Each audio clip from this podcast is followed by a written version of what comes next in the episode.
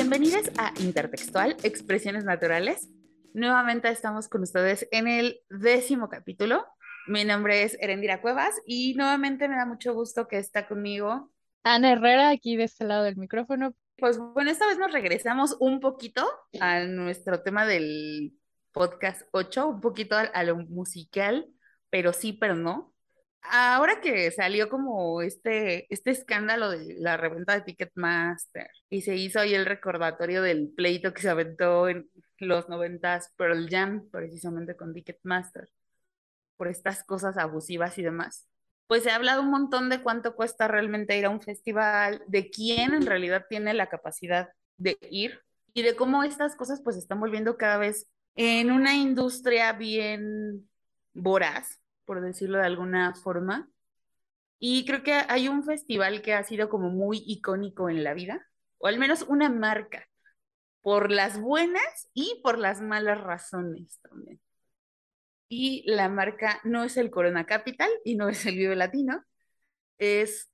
Ah, yo voy a tener el honor de decir chan, Pues se trata de nada más y nada menos que de Woodstock, de Woodstock, eh, no el personaje de Charlie Brown, sino la marca del festival. Que ha habido una serie de festivales, por lo menos tres festivales que se han hecho. Ajá el primero en el 69, el segundo en el 94 y el Woodstock del que nos vamos a ocupar un poco más en esta ocasión por este documental que ha sacado recientemente Netflix, que consta de tres capítulos y que se llama Fiasco Total, por las razones que si ya lo vieron, ya saben por qué. Acá les vamos a decir, pero pues prepárense porque en esta en este decenio de capítulos que estamos cumpliendo, pues nos vamos a ir como recio en el lado como musical y cuestiones socioeconómicas que también estuvieron detrás de el por qué fue un fiasco total. Como ya nos decías, son tres episodios que están centrados uno por cada uno de los días principales que fueron del 23, el 24 y el 25 de julio de 1999. Cada uno de los capítulos se ocupa de cada uno de estos días.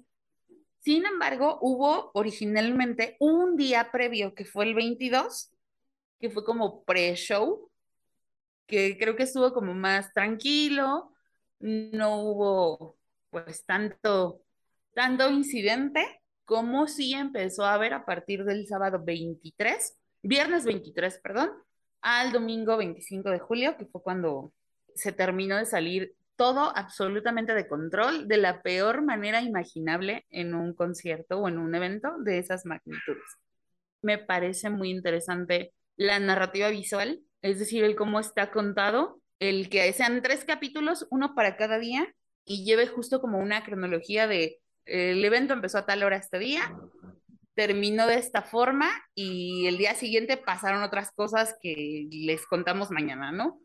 Me gusta esa narrativa, me parece buena la propuesta de que sea un episodio por, por cada uno de estos días horribles de caos, pero no sé si esta, esta técnica narrativa ya también como, no quiero pensar que fue intencional, pero creo que sí deja como también un montón de cosas fuera que se abordan un poquito en el primer capítulo y quizá un poquito en el último, que son los comos de la organización. Es que no es un no, no, dura mucho, son tres capítulos que duran como 50 minutos, o, eh, creo que el último dura una hora. Creo que estuvieron arrojando información así eh, a propósito para ir construyendo narrativas Netflix que son como con finales en algunas ocasiones que pues ya te revelan toda la situación, ¿no? Sí, también creo que apelan un poco a la cosa esta del cliffhanger, porque, bueno, yo sí lo vi en un día justo por lo que dices, que no son muy largos. O sea, yo creo que me aventé como tres horas más o menos. Obviamente entre pausas, entonces, bueno, lo empecé a ver como a las siete de la noche y acabé por ahí de la una y media de la mañana entre que obviamente hacía pausas para diferentes cuestiones, pero, o sea, si lo vas a ver como de uno por día o así, que poca gente lo hace, sí, te deja, o sea, sí, ya sabes qué va a pasar en el siguiente capítulo, pero creo que sí apela mucho al cliffhanger de, y, o sea, mañana pasó esto, pero también pasó algo que mañana te cuento. Sí, sí tratan de llevar esa, creo que ya nos acostumbraron un poco, hay unas nuevas narrativas que van de eso.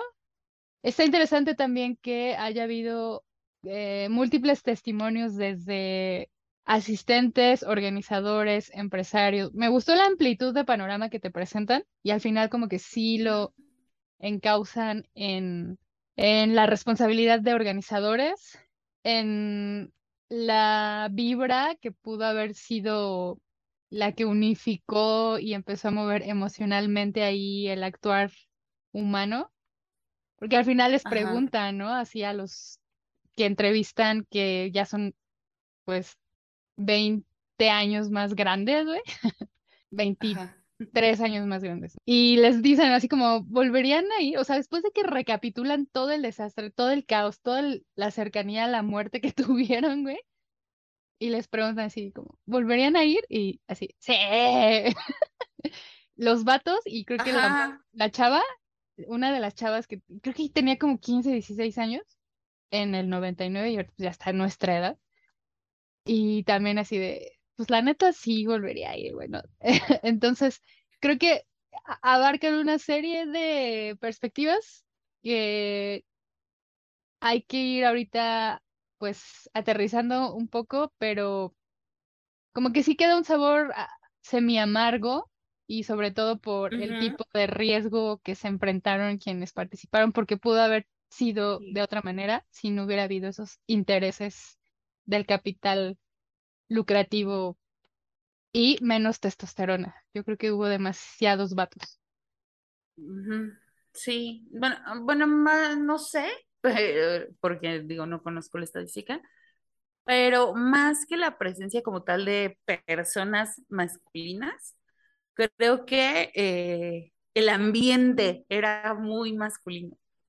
De- había cosas que ah, e- era, es que lo ves, o sea, te cuentan todo lo que pasó y ya sabes que acabó mal, pero cuando empiezan a decirte, ah, es que fue en este lugar, con estas condiciones, y los precios de las cosas estaban así, y pasó esto y pasó esto, claro que iba a acabar en tragedia, y acabó en una tragedia más o menos leve para todo lo que había.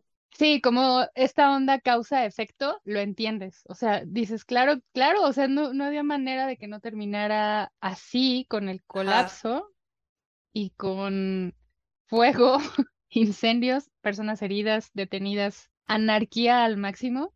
Eh, igual creo que esta idealización de la música como un, como una posibilidad hippie, porque además el primer Woodstock, el del 69, Mm, estuvo con el mismo organizador, pues, o sea, mm, hay como una esencia, digamos, que quiso perdurar, pero la verdad es que para poder realizar un festival de esta índole, sí necesitaban como mucha, eh, mucha lana, mucha plata, ¿no? Y, y pagarles también a artistas, toda la logística, el diseño y todo lo que implica, pues a- al Michael Lang, que fue el que ideó, digamos, o quién sabe. Porque también tenía compas, ¿no? Pero pues luego al final terminó ya siendo como cabeza de Woodstock como marca. Sí, es el referente, pero a lo mejor se le voló la idea a otro hippie más chido, ¿no? ¿Quién sabe? Puede.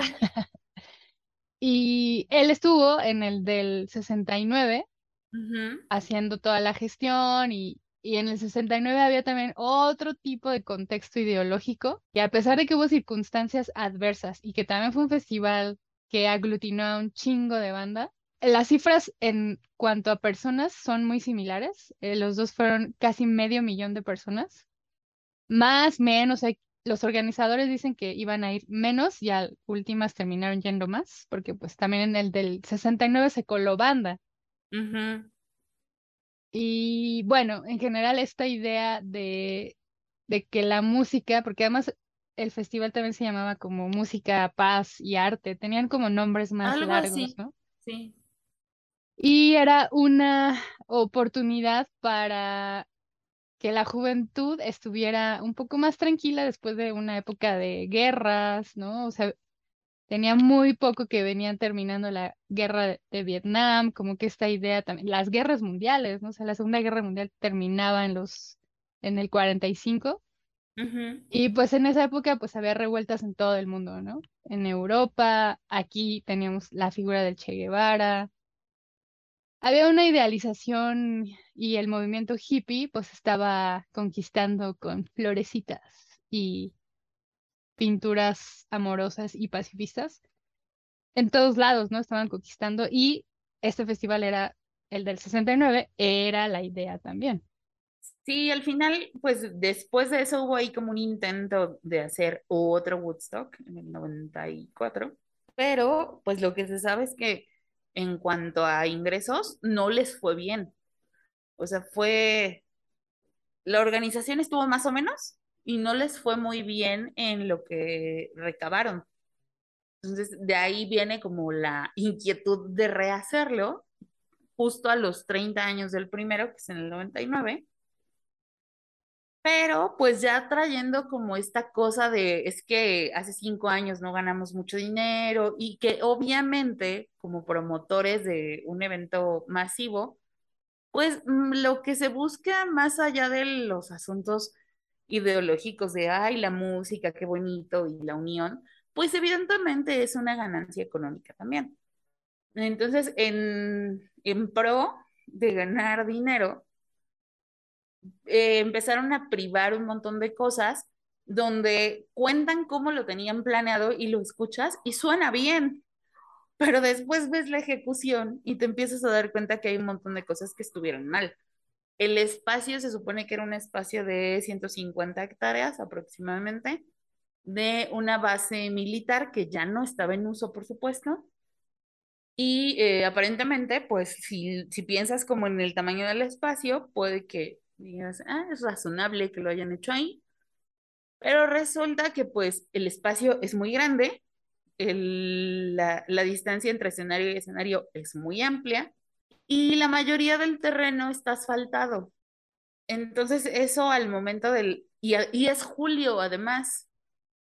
Entonces eso, en verano, lo único que provocó fue que después hubo un montón de gente eh, con choques de calor.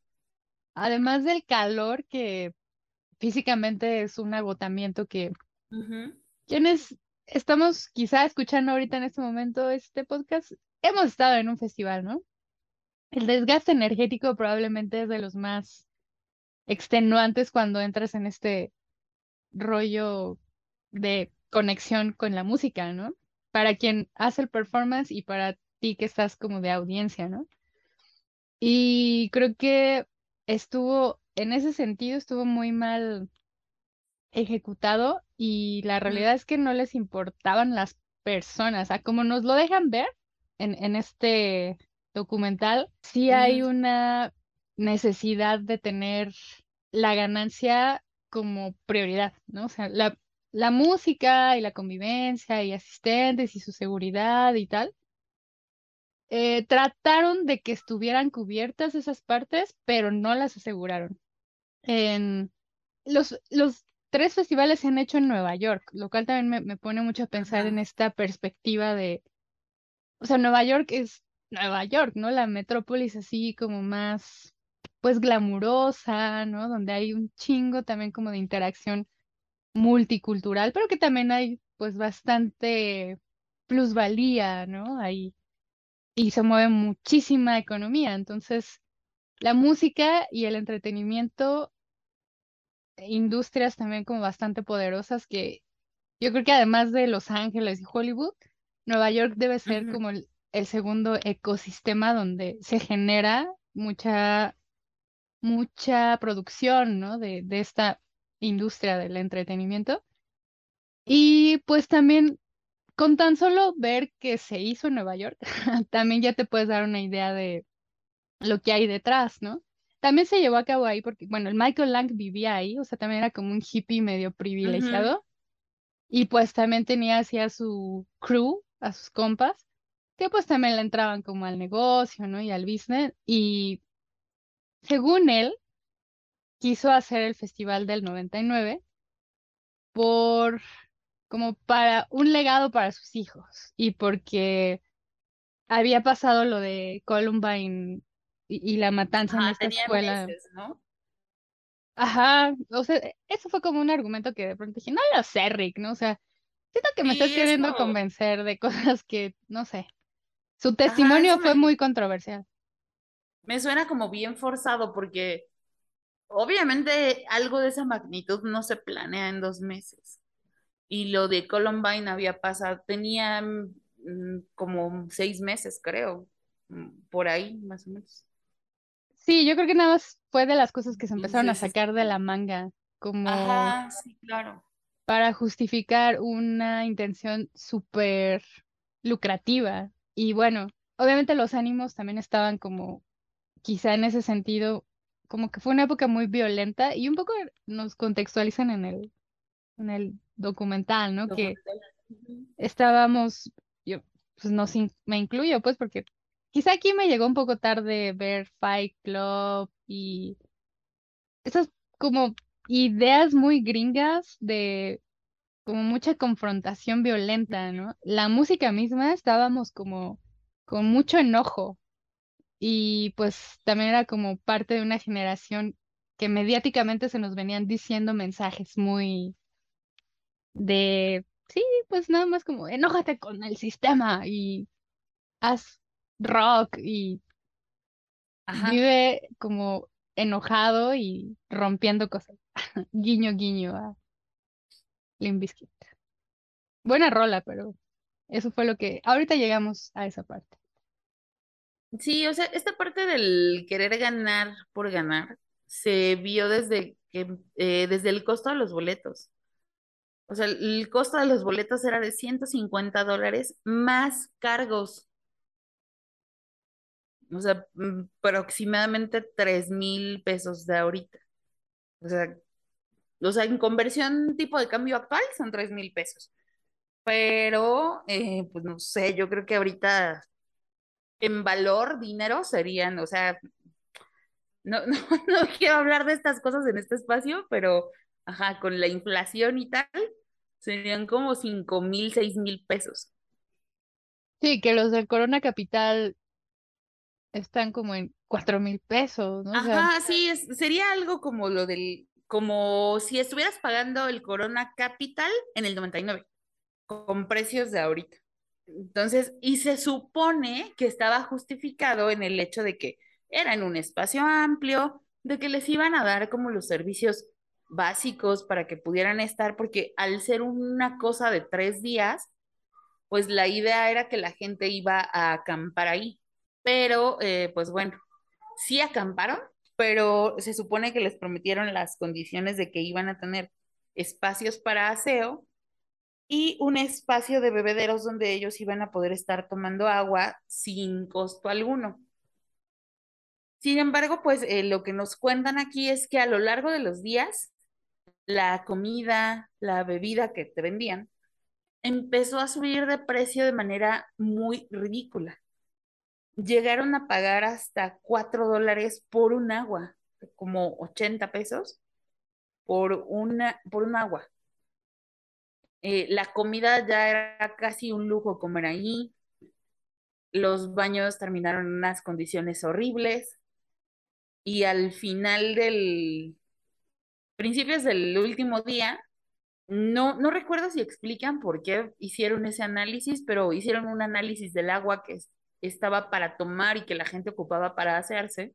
Y resulta que el agua, por la mala instalación que hicieron de la, de la tubería, estaba llena de heces fecales.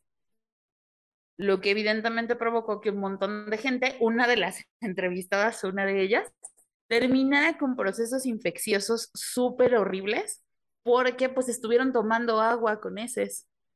en el mejor de los casos, eh, porque también, pues, en estos festivales se mueve demasiada droga y demasiado alcohol y eso desata también distintos tipos de comportamientos humanos que empiezan a brotar y, y hubo actos muy violentos, hubo sexo.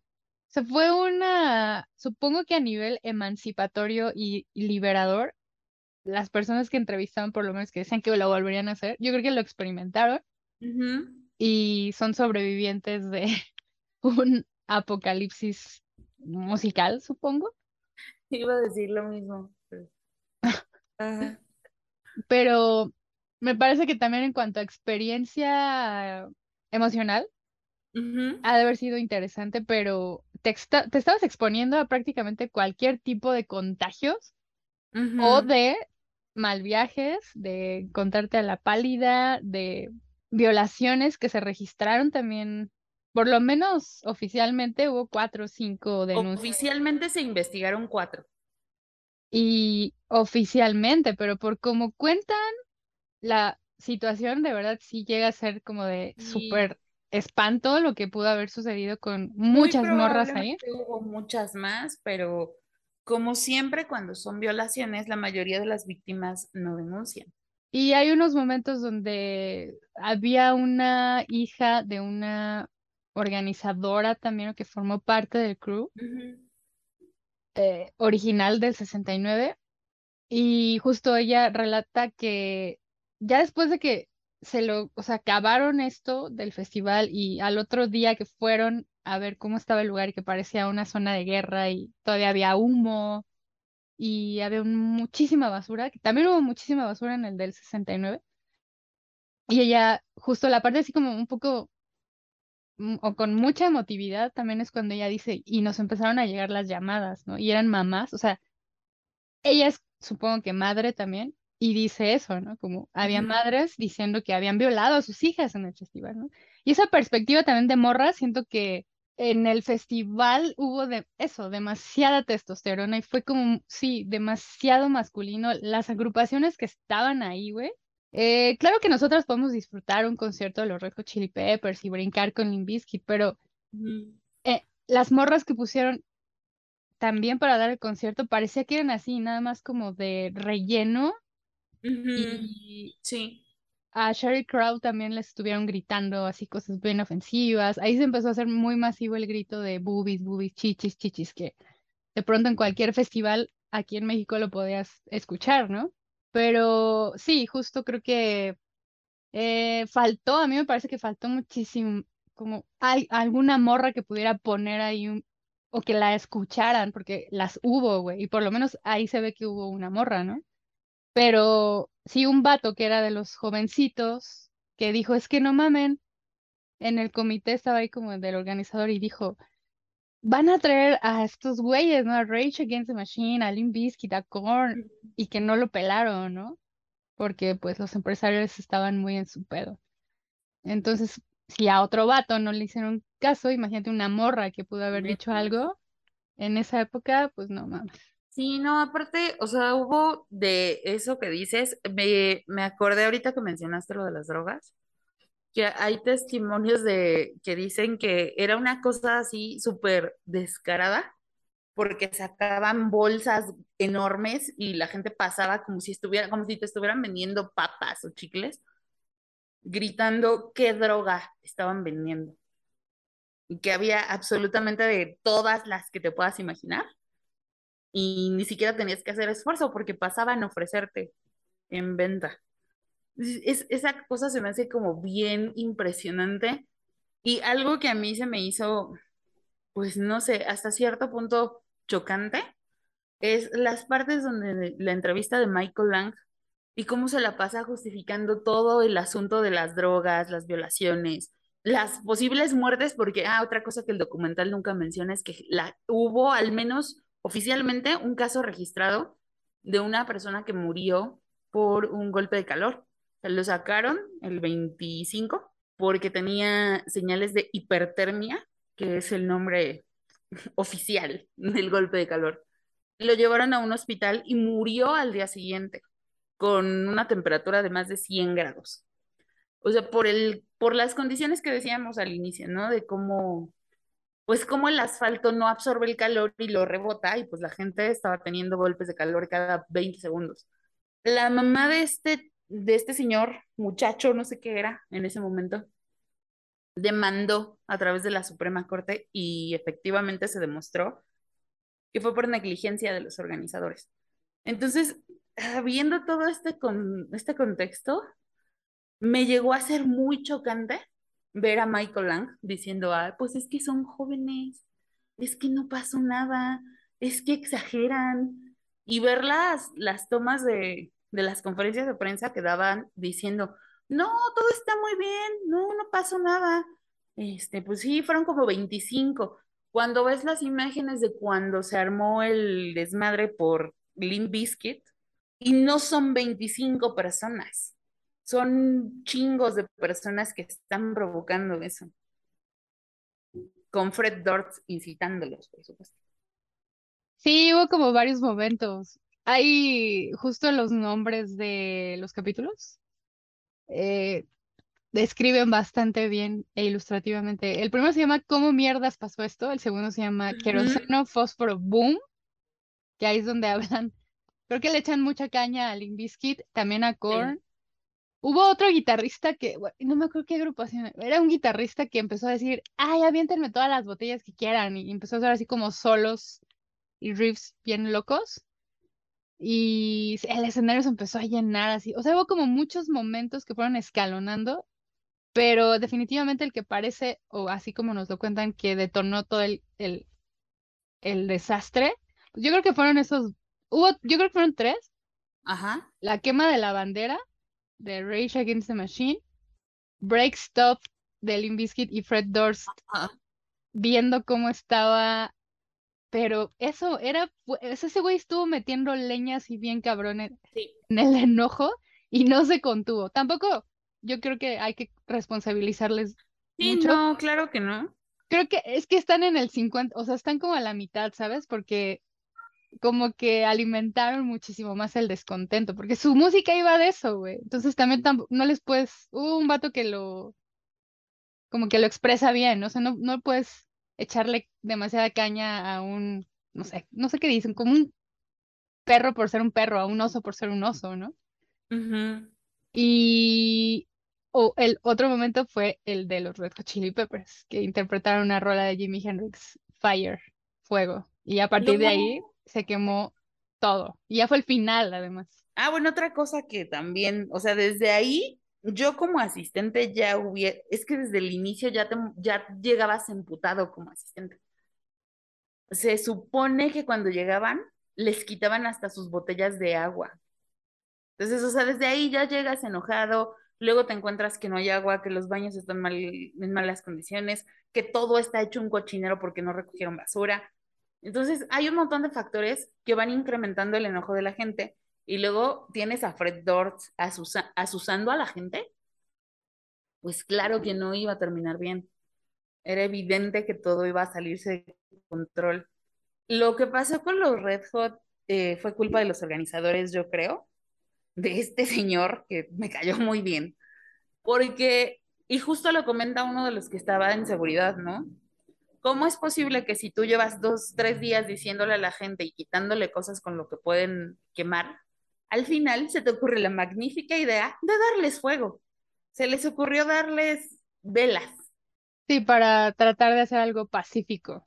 El mensaje era otro, pero el último capítulo lo describe bien. No puedes detener una revuelta en los noventas. Y pues la revuelta tuvo mucho fuego.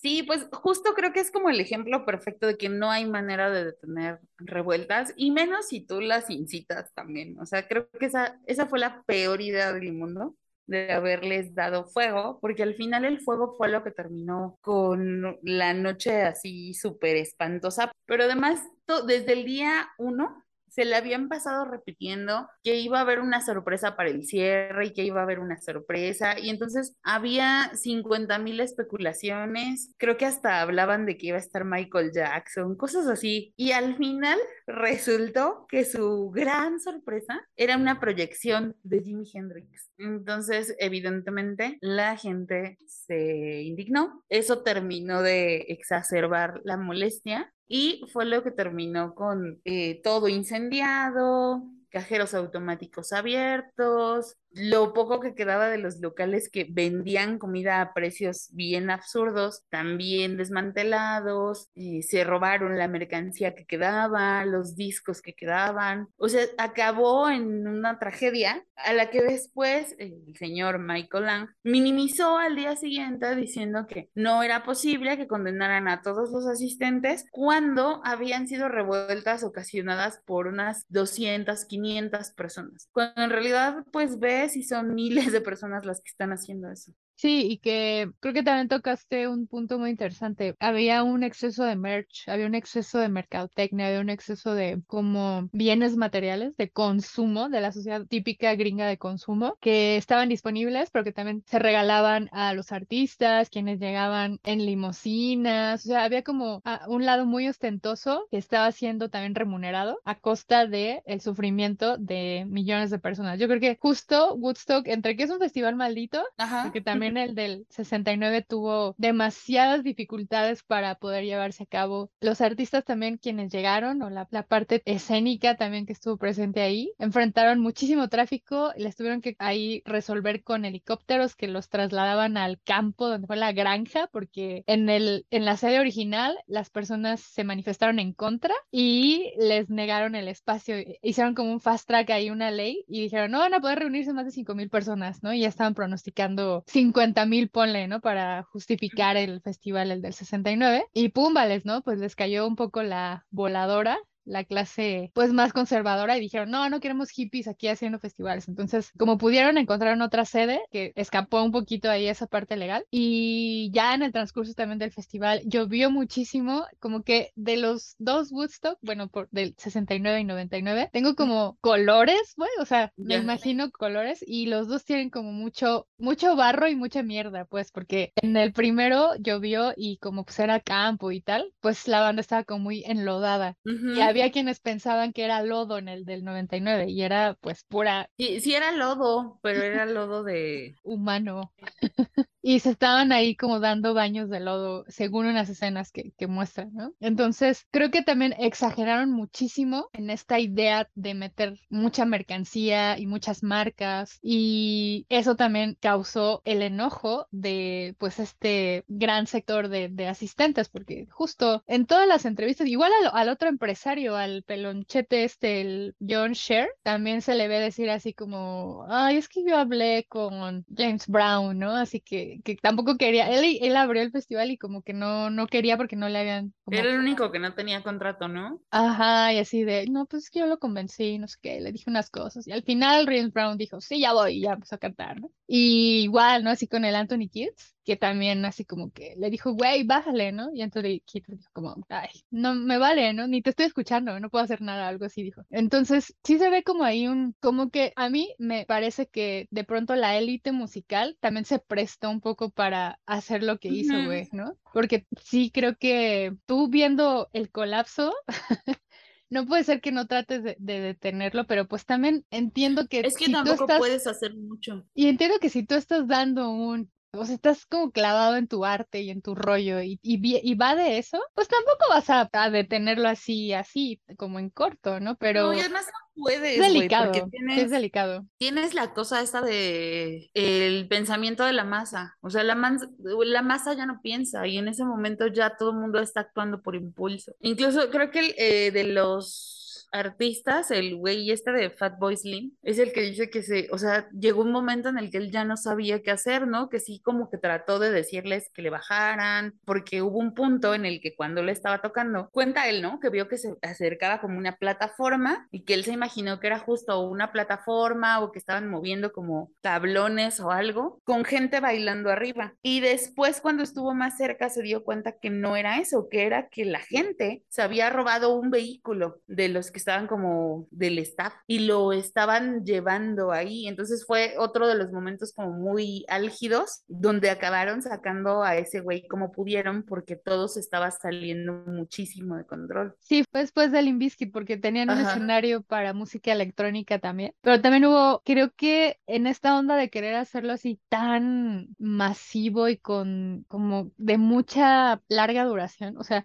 después de aventarte una sesión de rock bien pesado, te avientas todavía un set de electrónica y ya ahí es donde creo que también circuló, bueno, es que estuvo circulando la droga en todo, pero siento que con la música electrónica como que se presta un poquito más para que la banda ande igual. Que este mismo tema de las drogas, yo creo que hubo muchos spons, muchos patrocinadores que eran dealers y esto que estuvieron detrás de los dos festivales, güey. Porque también en el del 69, pues hay la marihuana y los LSDs y pues esta vibra hippie, pues era lo que también hablan mucho de eso, ¿no? O sea, que también hubo demasiado exceso y que lo, la perspectiva era un poco más de calma, paz, relajación, amor y eso se tradujo en el crecimiento y la explosión demográfica porque era hace el amor y no la guerra y boom. Y ya después en este festival del 99, pues también el abuso yo creo que y el exceso de esta sustancia, la masa no tenía nada más una, un enojo in situ o generacional, sino que también traía un estímulo bien mamalón, güey. Y yo creo que eh, seguramente sí hubo patrocinadores ahí que estuvieron detrás de esto y que pues tampoco nos lo van a decir, ¿no? Pero ¿Cómo es que se pudo haber metido tanta droga, no? Justo a eso iba. Cuentan que al inicio hasta el agua les quitaban, no les dejaban ingresar absolutamente nada. Entonces, ajá, si te pones a pensarlo un poquito, es como de, bueno, si no dejaban ingresar nada, ¿de dónde después salen las bolsas y costales de droga que estaban promoviendo? Es una cosa, eh, pues, que si lo empiezas a, a pensar y pensar y pensar, es evidente que hubo intereses no lícitos ahí adentro, como yo creo que en todos los festivales, al final de cuentas pero pues sí, creo que sí influyó también mucho esta parte de que pues ya llevaban tres días, no tenían agua, ya ni siquiera podían comprar agua porque estaba bien cara. Entonces ya había como una serie de descontentos y luego salen con el detonador de, ah, sí, su super sorpresa es una pantalla con Jimi Hendrix tocando. Pues sí, evidentemente acabó en lo que acabó. Y yo creo que lo que decíamos, ¿no? Esta, este punto de que nada más hayan investigado cuatro violaciones, un, una muerte, que todos hayan minimizado al día siguiente lo que pasó, es como bien alarmante porque si eso es, lo, o sea, lo que siempre te preguntas en estas cosas, ¿no? O sea, te planteas estas preguntas de, ok, fueron cuatro oficiales, pero había millones de personas, millones de personas drogadas, millones de personas con no sabes qué madres en la cabeza, cuatro no fueron. Cuerpos. No, yo creo que sí están bien maquilladas ahí las cifras. Encontré otro dato también que dicen que hubo 1.200 admisiones hospitalarias por distintas causas y 44 arrestos. Entonces, yo creo que la perspectiva de los daños es muchísimo más amplia y que tampoco creo que nos la contaron a fondo. quizá tampoco era el espacio. Yo creo que la narrativa que nos plantearon me parece que deja abiertas muchas preguntas. Y bueno, pues en general, a mí debo decir que me gustan mucho los festivales. Siento que eh, el festival que tengo mucho en mi construcción personal es el Olincan, que es un festival que se hizo aquí en Tlalpan por varios años, que era eh, un festival de las culturas en resistencia y era una influencia igual como de música como tradicional de muchos lugares y también de pronto había como un género predominante que puede ser hip hop, rap, reggae y que también había algunas otras expresiones, de pronto había como exposiciones de tal, de pintura, de escénicas, que también de pronto lo quisieron hacer en los Woodstock, que había como ceremonias de monjes para que la buena, monjes tibetanos para que la vibra estuviera bonita o pintaron así unos muros de la paz que fueron los que derrumbaron y quemaron en el del 99 junto con las torres de sonido y creo que los festivales me parece que son muy poderosos pero así son de peligrosos ¿eh? porque debo decir que yo he disfrutado muchísimo y creo que son de los momentos que más atesoro seguramente cuando muera voy a ver un flashazo de un festival pero es está a nada del colapso, O sea, yo me acuerdo haber tenido unos mal viajes ahí, eh, un Vive Latino, eh, creo que estaba Escape, ya de estos últimos, ¿eh? me acuerdo cuál fue, pero en las gradas, pues toda la banda brincando y así alocándonos y todo. Y dije, es que esto se va a caer, no puede ser que esté en pie, güey. Entonces ya de pronto me calmé y ya me bajé después, pero yo creo que sí, justo están a nada, como cuando le pegas a la piñata, güey, cuando eres morro, morra, que estás a nada de que alguien le quiebra en la cabeza, ¿no? Entonces, los festivales son como la piñata, güey. Sí, tal cual. No, no podría encontrar una mejor analogía, pero creo que sí influye mucho eh, el estado anímico de la gente. O sea, el que como organizador no hagas todo lo posible para que la gente se encabrone contigo. Porque creo que fue lo que pasó en, Woodstock 99. Incluso la gente que estaba ahí de MTV cuenta que ya en el segundo día ya odiaban a, a los conductores. Entonces hay como una serie ahí de análisis que hacen de qué representaba para a lo mejor el grueso de esa generación la música como tal y qué estaba representando para ellos en ese momento la figura de MTV ahí, donde además llegó un punto en el que ya se sentían muy agredidos como personas. Entonces, eh, no lo vamos a abordar en este momento, pero eh, está interesante que lo vean por, esa, por esas reflexiones. Y pues no sé, yo sí lo volvería a ver dentro de unos años, yo creo, para volver a hacer coraje. Pero sí, sí recomiendo que inviertan tres horas de su vida. Claro, porque te da la perspectiva también de el negocio de la música, del entretenimiento, que pues justo en este orden actual mundial, yo creo que la tecnología, la energía, petróleo y las inversiones en proyectos y en otras empresas, pues son las que se encuentran moviendo, moviéndonos, güey, ¿no? O sea, son quienes están ahí agarrando las marionetas que a veces somos ante el sistema. Y reflexionábamos en el episodio anterior esto, un poco de qué iba la industria de, bueno, no, no como tal la pues, industria, pero... ¿no? Eh, sí, o sea, le entramos como a la cheve, ¿no? Somos como por la cheve, pero...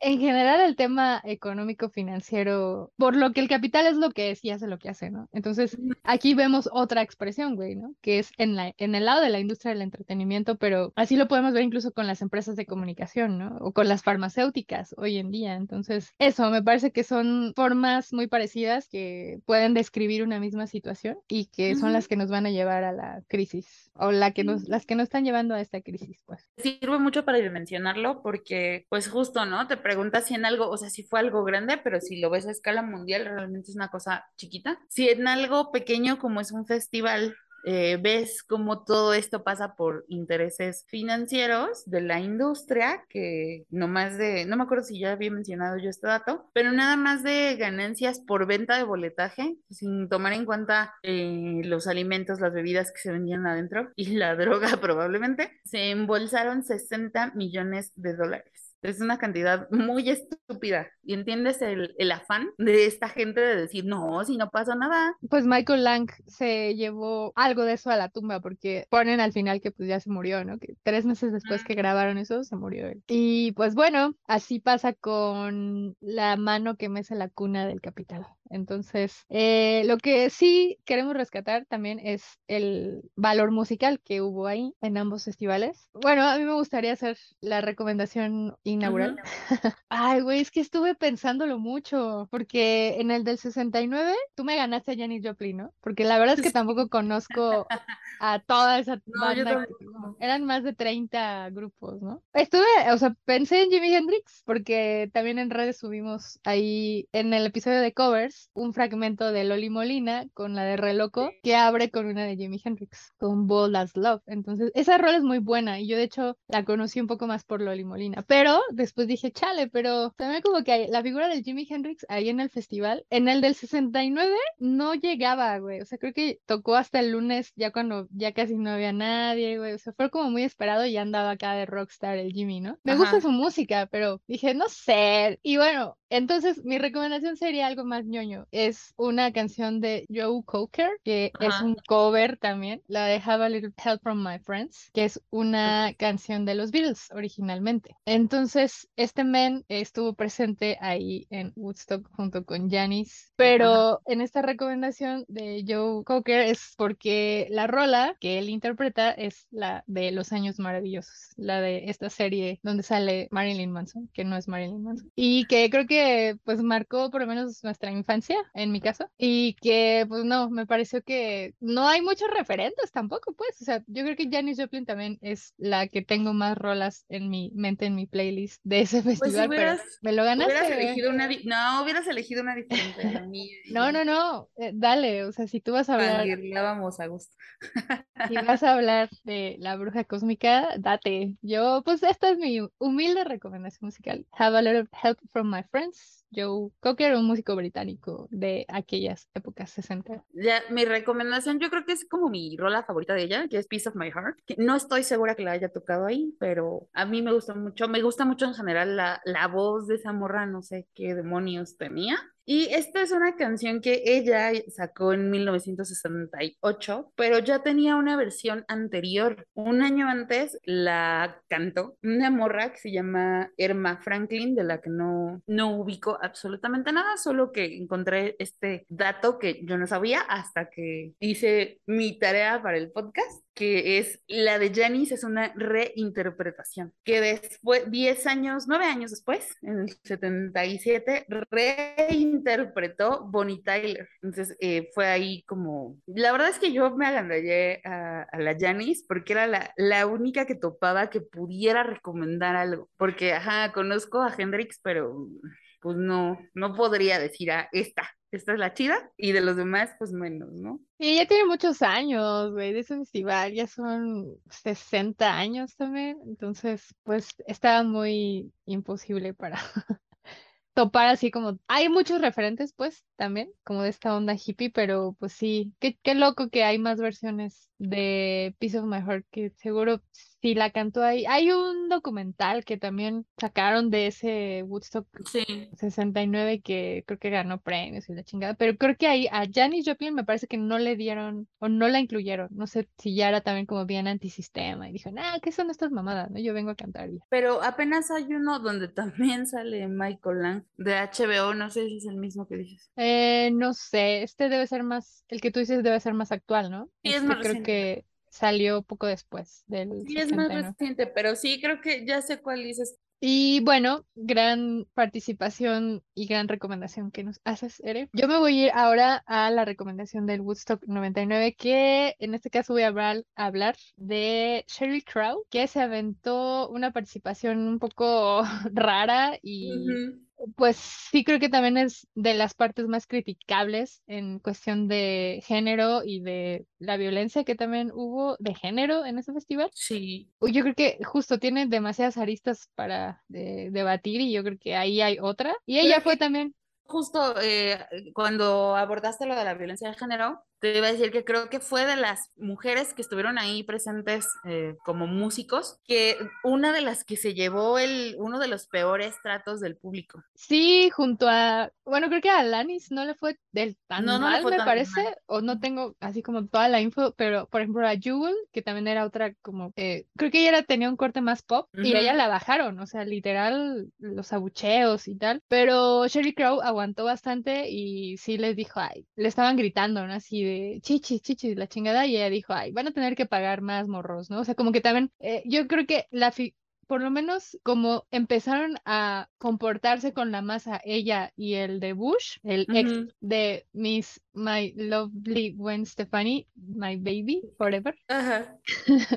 el Gavin, justo creo que ellos dos, por lo menos a como los pone, supieron hacer lo que hicieron y como que le entraron chido ahí con la masa y no les hicieron pedos, pero tampoco le entraron al desmadre, ¿no? O sea, creo que sus dos performances me parecen que fueron como respetuosas. Y bueno, yo quiero recomendar un otro cover que hizo eh, Sheryl Crow de Led Zeppelin, que es una rola que no sé cómo, bien cómo pronunciarla, pero según yo le digo The Maker, pero parece que suena más bien como a Jamaica nada más. Y justo es una rola muy reggae que trae contra como estas contracciones en el lenguaje que vienen del reggae Ajá. y que sacó Led Zeppelin en los 70s, en el 73. Entonces ella hizo esta versión ya más adelante en el 95, así que probablemente sí estuvo en este festival. La verdad es que no lo sé.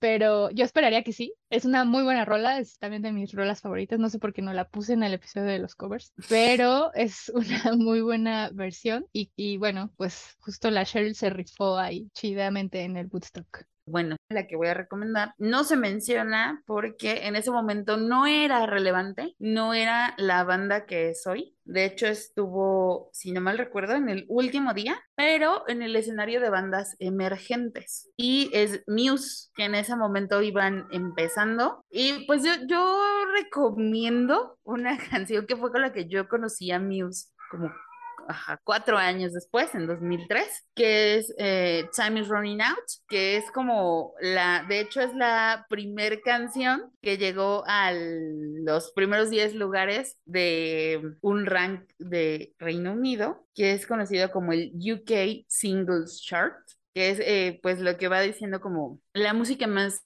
importante, ¿no? Más popular en Reino Unido. Y pues a partir de ahí pues fue, fueron conocidos a nivel mundial y pues terminaron convirtiéndose en lo que conocemos hoy de Muse. Y eh, Time is Running Out fue como la, la base para sonidos de, de otras canciones como el caso de Hysteria, Histeria, como le quieran decir. Y pues ya, eso. No, no tengo mucho más que decir porque, eh, bueno, en los 2000 sí era como mis bandas favoritas, pero eh, ese disco donde viene esa rola, que no me acuerdo cómo se llama, y han seguido haciendo cosas bien interesantes a lo largo del tiempo, pero siempre me entero como 10 años después. Entonces, pues es una banda muy chida que creo que tiene hordas de fans por las razones correctas, claro.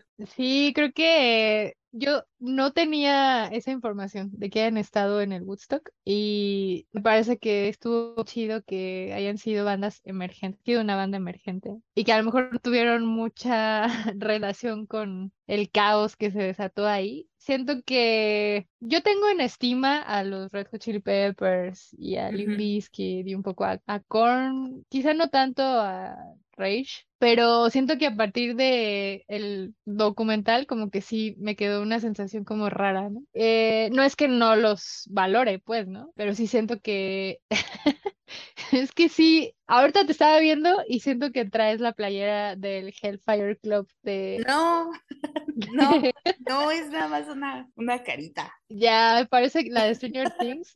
Sí, por el negro. Ah, y de pronto me, me acuerdo como de, de, de, la escena, ¿no? Del, del, ¿cómo se llama? Eddie, del Eddie. Eddie. Ajá. Y yo creo que ahí sí se apoderó acá un Satanás bien, no del lado malo, güey, sino como del lado em, emotivo y como acá del lado de las emociones más intensas. Pero yo creo que sí pudo haber habido más autocontrol. En, con autocontrol me refiero tanto a organizadores, asistentes, músicos y, y, y de pronto mi perspectiva general es que sí hubo como demasiada masculinidad tóxica y mucho gringo de fraternidad bobo, tonto y como, como, como sin mucha conciencia de, de sus actos, güey. Gringos. Igual es, ajá, o sea, exacto, pero además yo creo que privilegiados, ¿no? Porque son de los que, o sea, no creo que... Es que eh no creo que cualquiera tuviera para pagar 150 dólares. Exacto, güey. Y además en los, en, en la época de los 60 estaba creo que más varas el boleto y todavía había como más banda, no o sea, a lo mejor lo estoy idealizando y romantizando también, ¿no? Pero había como un poco más de afrodescendientes que todavía estaban como vinculados al asesinato del Martin Luther King, güey, no se ve como otro tipo de movida, conciencia política, socioeconómico, espacial, dimensional, güey. Que es justo